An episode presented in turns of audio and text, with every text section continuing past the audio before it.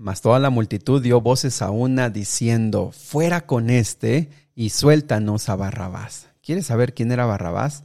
¿Quieres saber por qué estuvo en ese punto crucial en que decidieran por él o por Jesús? Vamos a aprender en Lucas 23, 18 acerca de su vida. Quédate con nosotros.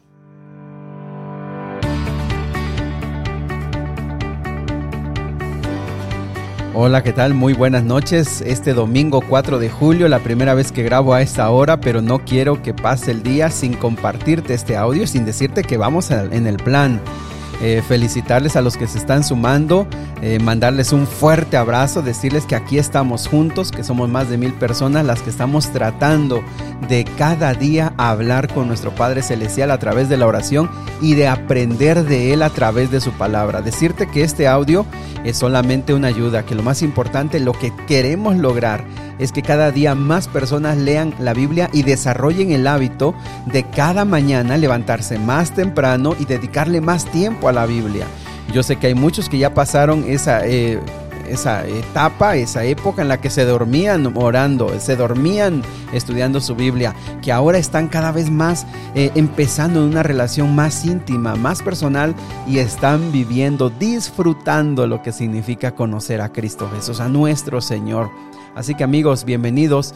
Vamos adelante. Recuerda, nuestra meta es estudiar todo el Nuevo Testamento juntos y lo vamos a lograr con la ayuda de Dios. Vamos a conocer más al Señor. Así que amigos, bienvenidos. Eh, decirles que si, si les gustaría, nuestra meta es integrar a más personas. Imagínense, eh, si hoy somos más de mil personas, si hoy alguien todos nosotros invitara a alguien más, mañana seríamos dos mil personas las que estaríamos soñando con este reto de leer todo el Nuevo Testamento. Imagínate la influencia de hacer cada uno de nosotros una invitación. Hazlo, anima a las personas y juntos podamos seguir creciendo. Muy bien, vamos entonces a estudiar Lucas capítulo 23. Si tienes tu Biblia, vamos al versículo número 18.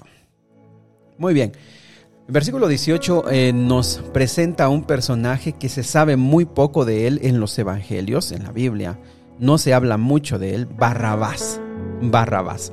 Los evangelios hablan muy poquito y sin embargo se ha creado películas y series acerca de Barrabás y es ficción prácticamente porque no hay, no hay mucho contenido, no hay mucho que saber de él.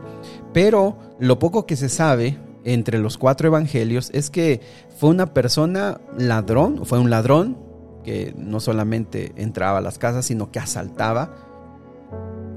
También se sabe que esta persona fue un sedicioso, es decir, que se levantó contra el gobierno establecido y que junto con otros más hicieron revueltas para eh, estar en contra del gobierno. En tercer lugar, también se sabe que este hombre fue un traidor y la palabra en, griego es un poquito más sobre la falta de fidelidad. Nosotros podríamos decir un traidor, es eh, lo que podemos entender. Y también mm, lo que se sabe de Barrabás es que fue una persona que cometió homicidio, es decir, que mató. Básicamente son las características que estaba en la cárcel y su nombre también se sabe que Barrabás viene, eh, significa hijo del padre. Bar es hijo y Abás, eh, acuérdense de Abba padre, Abba, que tiene que ver con, es padre, pocas palabras, así que Barrabás eh, significaba hijo del padre. Eh, se sabe también que en los primeros años, después de la muerte de Jesús, eh, se supo que Barrabás, su nombre completo era Jesús Barrabás. Jesús hijo del Padre. algo interesante porque, como ustedes saben, Barrabás estuvo al lado de Jesús. Pilato los puso ahí para que la multitud decidiera quién iba a morir. Y bueno, muy interesante, la Biblia es muy interesante, nos, nos dice cosas tan, tan complicadas a veces y a veces sorprendentes. Porque imagínate, a Barrabás estaba en la cárcel al lado de Jesús, un Jesús que lo están acusando de lo que Barrabás hizo, pero Jesús era inocente. A Jesús se, le estaba acusando, los sacerdotes lo, acusaban de que Jesús estaba en contra del gobierno. Y ustedes saben, eso era falso. Pero Barrabás sí lo había hecho. A Jesús se le había eh, acusado de traidor contra el gobierno y contra los, la religión de los judíos. Y Jesús era inocente de eso, pero Barrabás que estaba al lado sí era culpable. Interesante, interesante que los dos se llamaran Jesús. Y interesante que Jesús muchas veces él se, eh, se llamó a sí mismo que era hijo de Dios y, y Barrabás significa hijo del Padre. Interesantes esas cosas, estando allí los dos frente a frente. Interesante que Pilato para eh, tratar de liberar a Jesús, pero también no comprometerse tanto eh, en, esa decisión, en la costumbre que no se sabe si era romana, judía, los puso a los dos y él estaba seguro, estaba convencido que Barrabás, un traidor, un ladrón, una persona sediciosa y un homicida, iba a ser rechazado por la multitud. Lo que él no contaba es que cuando estaban uno al lado del otro, la, multitud no reaccionó como él pensaba. Y, amigos, creo que aquí comienzan las grandes lecciones de estas últimas horas de, vida de Cristo Jesús. Lo primero es que eh, eh, tenemos a una persona culpable y tenemos a una persona inocente. Y para que uno de los dos salga vivo, el otro va a tener que morir. Estamos en un momento crucial en el que uno va a vivir y el otro va a morir, en que uno es culpable realmente y el otro es inocente. Y Pilato los pone allí para que la gente, la multitud, pueda decidir, bueno, que muera Barrabás. Pero la primera lección que aprendemos amigos el día de hoy es que quien murió fue el inocente. Y, y gracias a la muerte del inocente pudo tener vida el culpable. Se dice que la costumbre de la ofrenda de los leprosos era que ellos llevaban dos avecillas y entonces se hacía un sacrificio en el que el procedimiento era el siguiente, se mataba a una avecilla y entonces su sangre se ponía en un recipiente de barro y con esa sangre se ponía sangre en las alas de la avecita viva y entonces se dejaba libre esta avecilla con las alas mojadas de sangre y, alcanzaba la libertad y podía salir libre y volaba libre, pero con sus eh, alitas manchadas de sangre del otro pajarito que había muerto. Y entonces, de esa manera era una ofrenda que hacía la persona que tenía lepra y entonces era parte de, los ritos que se hacían para decir que ya estaba sano. Pero eso nos recuerda lo que sucedió aquí con Barrabás y con Jesús. El inocente murió y Barrabás salió libre y salió para tener vida.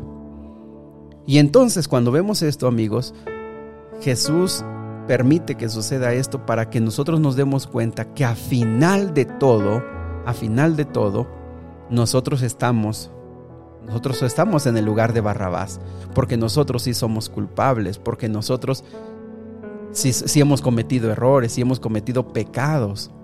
Y como Barrabás estamos al lado de Jesús, culpables de muerte y nosotros por nuestros pecados tendríamos que haber muerto, pero la sangre de Jesús, como, como en aquella vecilla, la sangre de Jesús, por su sangre nosotros podemos vivir y tener la vida eterna. Y por eso tú y yo tenemos la aspiración, la esperanza, la convicción cuando hemos aceptado a Jesús de que hay una vida eterna para nosotros, porque estábamos en el lugar de Barrabás y, y no, no morimos nosotros, murió Jesús, el inocente. Estimados amigos, nosotros estábamos en el lugar de Barrabás, pero por la muerte de Jesús hoy tenemos la posibilidad de aceptar eh, y tener la vida eterna.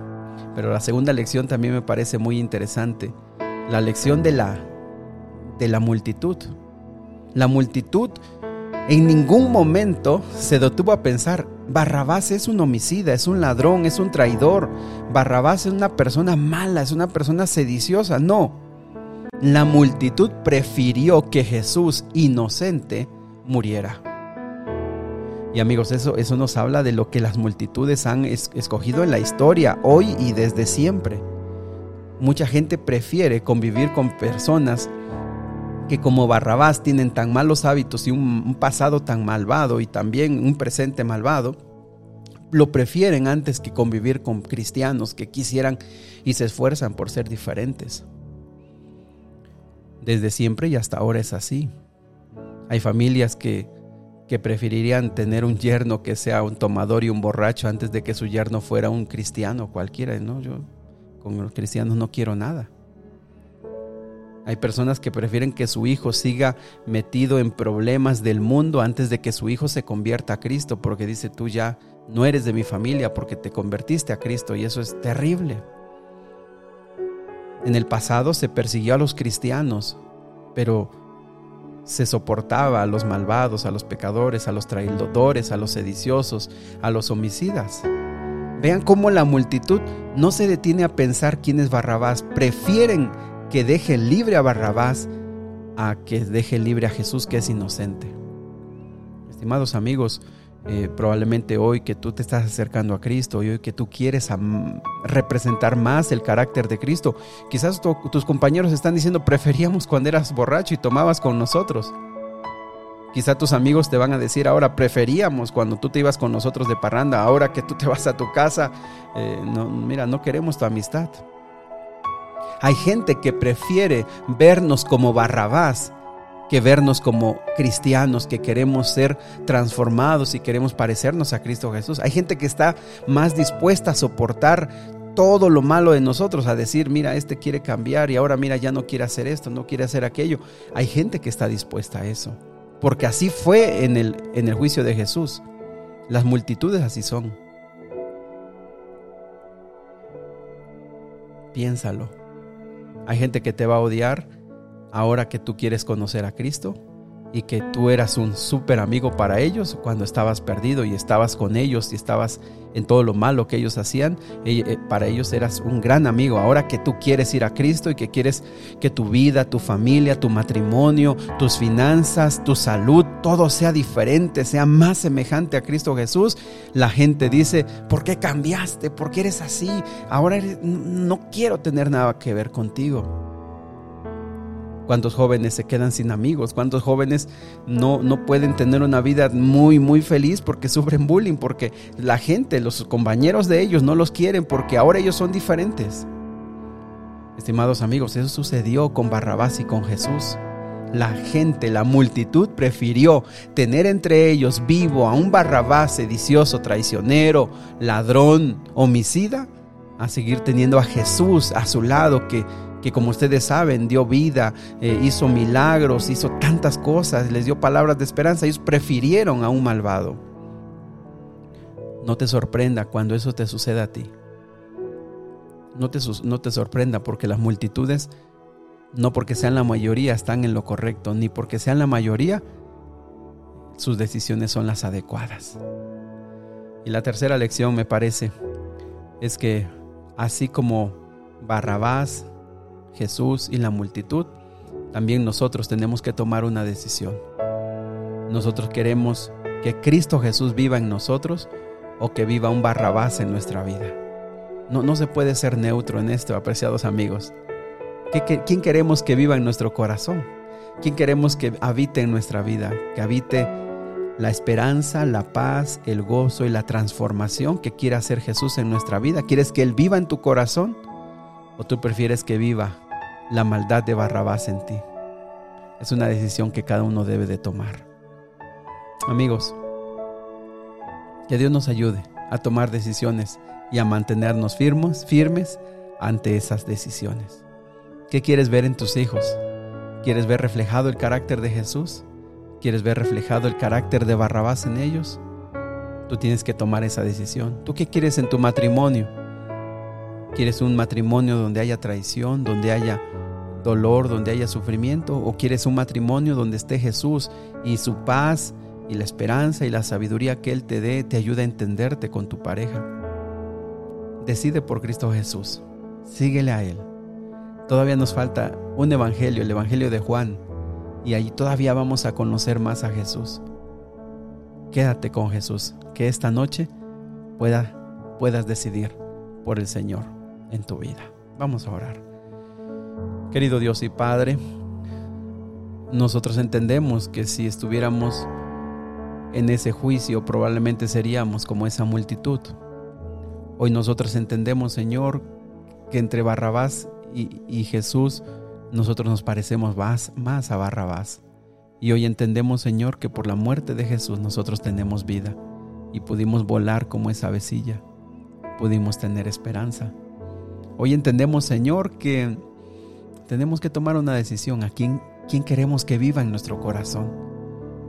Queremos que viva esa humanidad pecaminosa representada en Barrabás o queremos que vivas tú, el Señor, el libertador, el Salvador. Quédate con nosotros esta noche, bendice nuestra familia, bendice nuestro descanso y que podamos dormir sabiendo, Señor, que tú eres nuestro Padre, nuestro Padre Celestial. En el nombre de Jesús. Amén. Muy bien amigos, que Dios me los bendiga. Ojalá y todavía puedan compartir este audio con sus amigos y ojalá y todavía puedan mandárselo a alguien que lo necesite. Eh, mañana nos seguimos viendo toda la semana y nuestra meta es seguir, seguir hasta alcanzar nuestro objetivo. Eh, y la meta es siempre mandarlo muy, muy temprano. Que Dios les bendiga, que descansen, que pasen una feliz noche.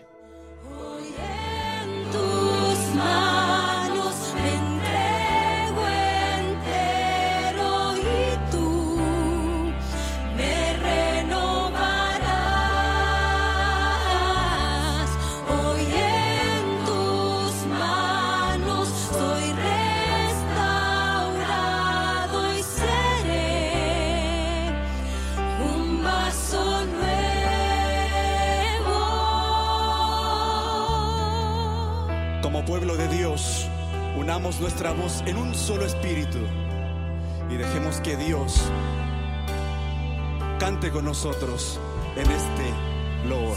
Dice